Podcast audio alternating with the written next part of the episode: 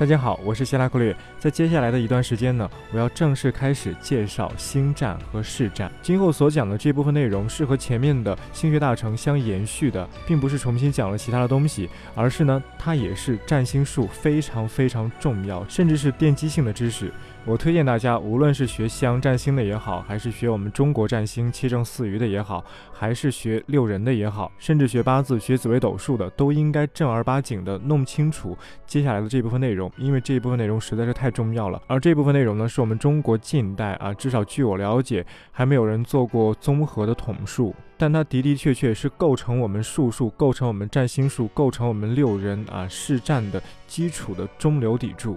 当然，这一切接下来要讲的这些知识，和我之前铺垫的黄道啊、赤道啊，包括星学大成当中的一些内容啊，甚至六爻当时讲的纳甲，和我以前讲的这所有的知识全都有联系。所以前面铺垫了那么久，现在才来说这个正式的统论。只要弄懂了这一部分，就能够知道为什么六人他能够占卜，他精于占卜，而所谓的占星术他精于论命啊，精于算命。为什么不像占卜那样针对一件事情去测算，而是能够把一个整体啊，作为一个单独的个体的人也好，一个组织也好，一个团体也好，为什么能够论述作为整体的人的运线？这些其实都有原因，并不仅仅是技术之间的差别，也更不是门派之间的区分，而是从技术各自所立足的那个基础理论。上就有不同，他们的利益就不同，所以才导致他们的应用方向不一样。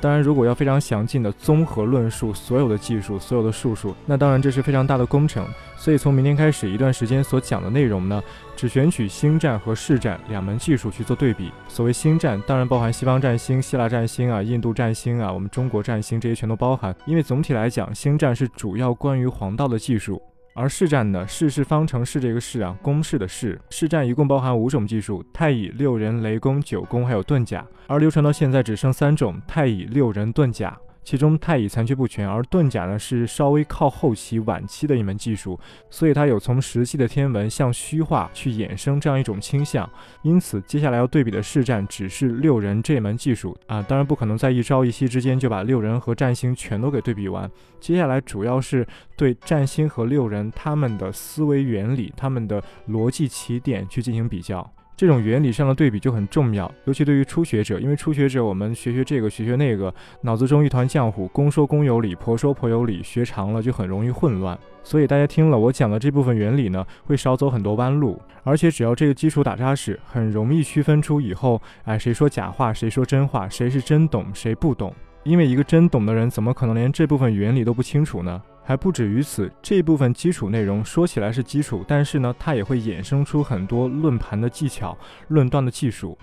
我之前讲的心学大成所提的那些布天经啊，那些知识，其实说起来都是一些很基础的小格局。一个学过西洋占星，甚至稍微懂一点天干地支，或者稍微懂一点紫微斗数的人都可以使用啊。无非是神煞，神煞怎么起，神煞怎么搭配，行星和神煞怎么搭配，无非于此。当然这部分内容也很重要，这一部分呢以后还会去深讲。但是总体上看，那些说起来还是比较小，虽然也很有用，也很准。而我接下来讲的这部分原理是更为基础、更为宏大、更为包容。以前讲的那些小技术是要被包容在这个更大的体系之中的，甚至可以夸张一点说，接下来要讲的东西是主干性的。如果一个人能够抓住这个主干，然后再旁通博引，啊，懂很多细节，懂很多小技术，那么这样的人才是真正的懂。而如果一个人只是懂小技术、小的论断，那他只是边边角角。对先辈所创立的这门技术，它的根本原理是一窍不通，这样的话就会失之偏颇，而在具体的论断之中就没有办法全面，更没有办法铁口直断，因为我们自己对这门技术的根本原理就没有信心嘛，我们不懂嘛，而懂了这个原理以后学高深的新战术以及六人，那都是已经入门了。好，我们明天再见。